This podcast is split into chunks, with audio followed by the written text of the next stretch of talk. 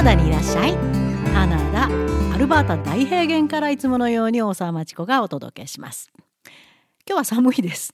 もう温度の変化がすごすぎて皮膚がボロボロになりそう。でも自然はその温度の変化に合わせて本当に空の色が変わり雲が踊りそして大地ではいろんな動物が走り回り自然に対しての畏敬の念を感じるアルバータ大平原です。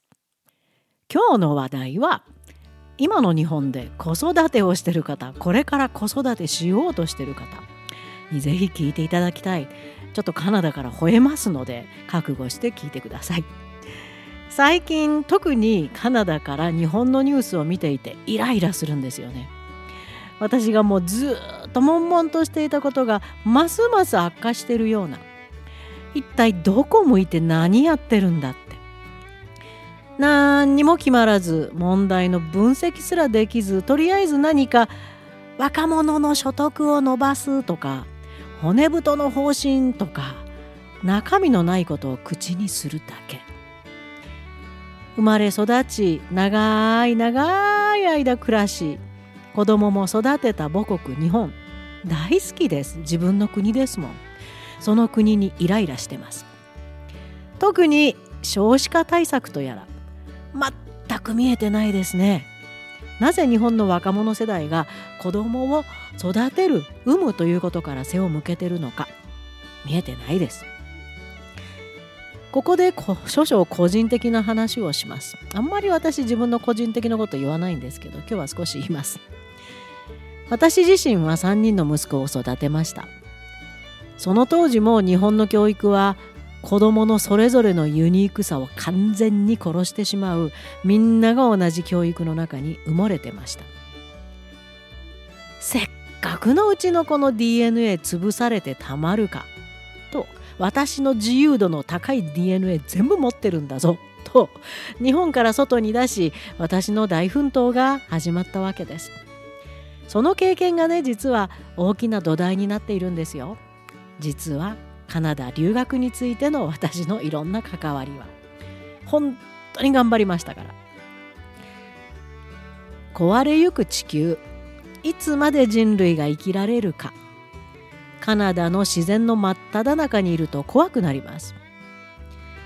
人類はそれほど長くはないんじゃないかとまで思ってしまいます。特に宇宙について Big History Project を使って、高校生大学生たちに教えているとまさにその怖い気持ちがふつふつと湧いてきます。そんな中子供を持たない日本の方の気持ちとてもとても理解できます。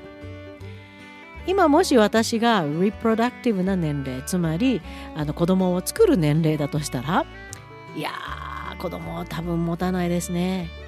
こんな地球で苦労するだけの人生を歩ませたくないですから。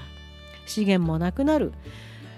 異常気象でますます住みにくくなる。AI とのシンギュラリティコンピューターと人類の頭脳が一体化する時がもう刻々と迫っている。いろんなことが襲ってきますもん。私の息子たちもいろんな考えを持ち子供はいらないと思いながらもやっぱりいたらいいなと迷ったり現在まで私はそういうそのせいでいわゆるグランマになることからはフリーな人生を送ってきました。まあ、年齢的にはそうなんですけどね多分ね未だフルタイムでもう 暴れ回っている身には。ただああ私の DNA はこれで終わるか。まあそれもありか。と思ってました。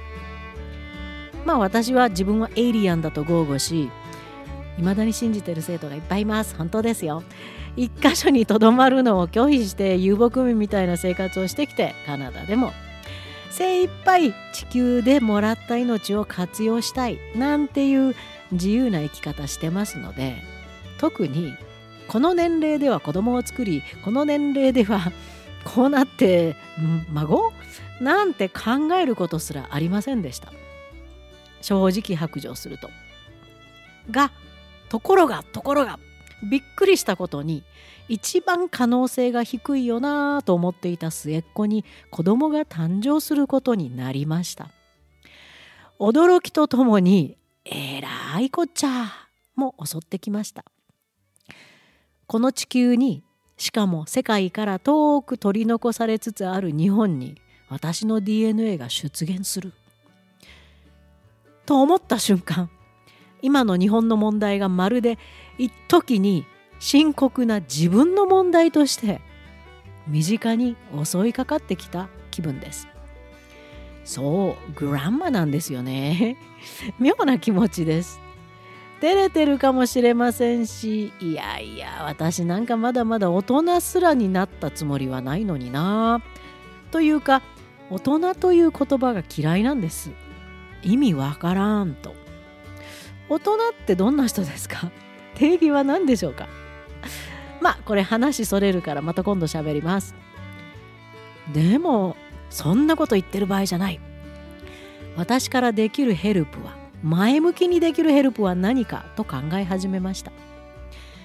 日本も知りカナダも知り日本の教育制度を叩きそこから逃げて留学しようとする日本人にそんな簡単じゃないと警告を発し正しい教育を語りそして実践し脳科学からの教育を実践してきた私としてはいよいよ身近な自分のグランドーターを守らないといけないことになりました。よそ様の子供さんを40年以上も真剣に教えてきた私としてはいや自分の DNA を放っておくわけにはいきませんもんね。これです。そこでまずは日本の少子化対策とやらあの目の細いどうも信用できない見かけの首相が自分の息子を秘書に雇うという発展途上国もびっくりのあの首相が何か言ってますよね。全く論理的でないことを突っ込んでみることにします。他人事じゃなくなったんで。少子化対策にあそこからお金を回すいやいやじゃあダメならあそこからと日本人みんなの責任だと言わんばかりに責任っていう言葉自体おかしいですけどね税金使うぞと騒ぎ潰れた後は財源もないまま今度はいろいろ叫び始めてますね。若者の所得伸ばすってどうやって？1980年代からどんどん落ちぶれてきた日本の地位経済。その中で非正規雇用を認め低賃金無保障の労働者を踏み台にし大企業が儲かる仕組みを作ってきた日本はまだそのままですよね。だから希望も将来も見えない日本になってしまったのではないですか？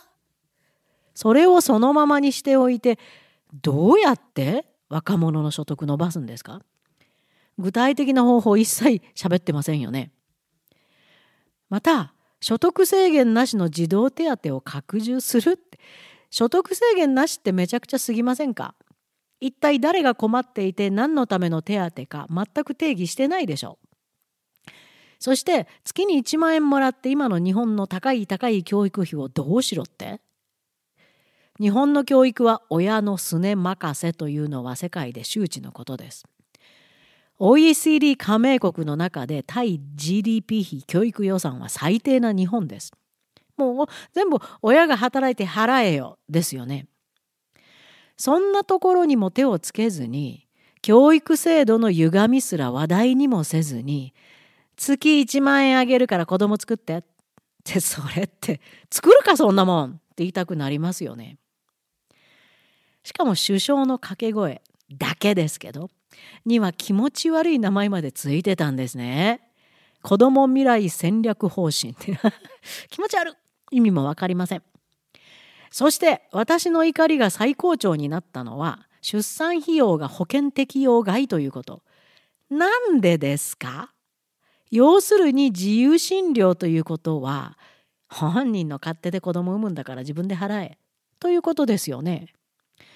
そんな考えの国で誰が子供なんか作りたいですか？あうちの末っ子がやっちゃいました。少子化対策子供をもっと作れ。月1万円あげるから。って叫ぶ前に即刻明日からでも出産費用そして子どもすべての医療を無償化しましょう。児童手当なんかそれから後。ここを誰も騒ぎ立てない日本にイライライライライライライライラしてしまいます今の若者が子供を持ちたくない大きな理由の一つ。教育にお金がかかりすぎるんです。公の教育に任せてられない日本になってしまったんです。この間もポッドキャストで吠えましたけど小学校受験用の塾が満員幼稚園児ですよね。冗談かと思いました。あるいは SF かって最初は。なぜ小学校受験ですか？そんなに公立の学校の質が悪いんですか？じゃあ政府がそれを解決しなくちゃ。方法はいっぱいあるはず。中学高校も同じ。なぜ高校までの教育内容を暗記一辺倒じゃなくて試験ばっかりじゃなくて偏差値だけじゃなくて 世界の流れに合わせて変えることができないんでしょうか？児童手当よりそっちが先でしょう。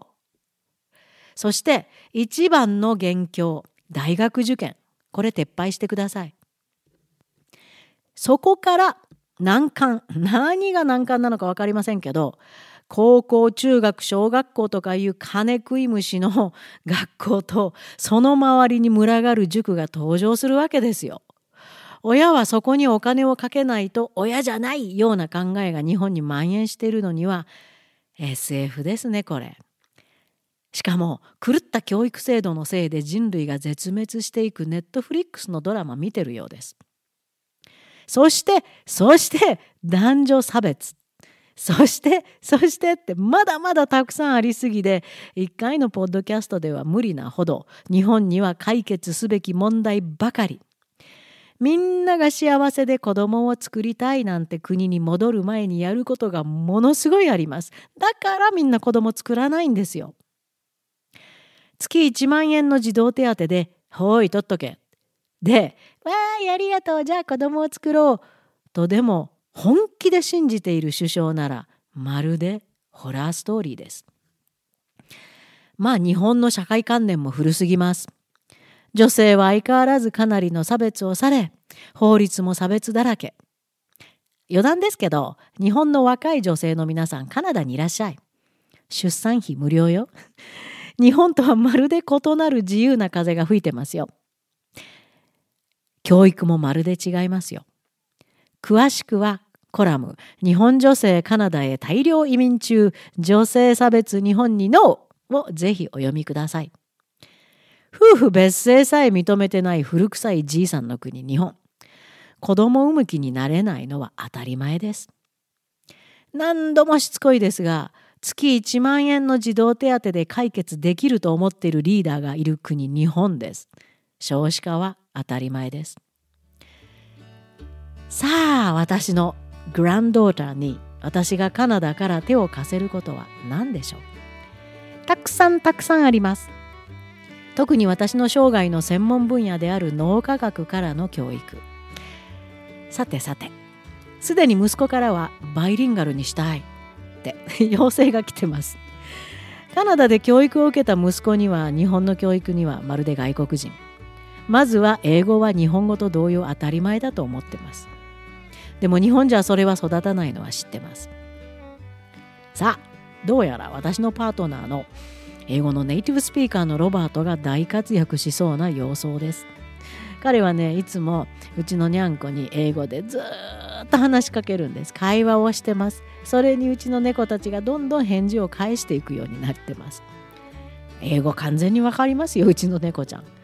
バイリンガルです。私は日本語で話しかけるから。このアルバータ大平原でちびっ子と広い広い空を眺め広い広い大地を走り回りながらいろんなストーリーを語る。英語で。そりゃ脳が変わりますよね。さあそれをどう実現するかを考え中です。絶対可能なはず。脳科学を使った linguistic psychology の分野で新しいリサーチを分析することから始めてみます。第二言語の習得について大きなヒントが見つかるかも。あいいなぁと思われた方もいるような声が聞こえてきました。そうですよね。パッと見には自分の子供でもない孫でもない幼児をカナダで預かってバイリンガル教育するなんて普通は無理です。すいません。それもかなりロングタームで続けないと全く役に立ちません。昔日本でバイリンガルにするって CD や DVD を買い込んで幼児をテレビの前に座らせていた親の様子を見たことがあります。あれは全く科学的な根拠ゼロです。役に立ちません。かえってマイナスです。だからどんどん廃れていきましたよね。また1週間に1回程度1時間程度英語のネイティブスピーカーの前に座らせても効果ゼロ。なのはさすがに日本の方は気がついてきたかなと思います。そこをどうするか。うん。またまたいたずら心が湧いてきてしまいました。絶対何かあるはず。そこからその後は今度はどうクリティカル・シンキングを脳に定着させていくか。日本の周りの環境にはクリティカル・シンキングありませんからね。そこをどうするか。新米グランマ頑張ります。やっぱりこの名前なんか照れてなれませんでも忙しくなりそうです。徐々にいろんな方法を考えて試して公開していけたらいいですね。Wanna join me? 日本の子供総ロボット化教育に耐えられないと思っているお父さんお母さんたちご連絡ください。一緒に子供を守っていきましょう。子供一人一人の大きな未来のためにまだまだ日本への大きな不満炸裂の段階ですが徐々に計画を練っていきます。解決できない問題はないはず。クリティカル・ティンキングそしてサイエンス使います。仲間に入ってください。連載で喋ってみたいと思ってます。カナダにいらっしゃい。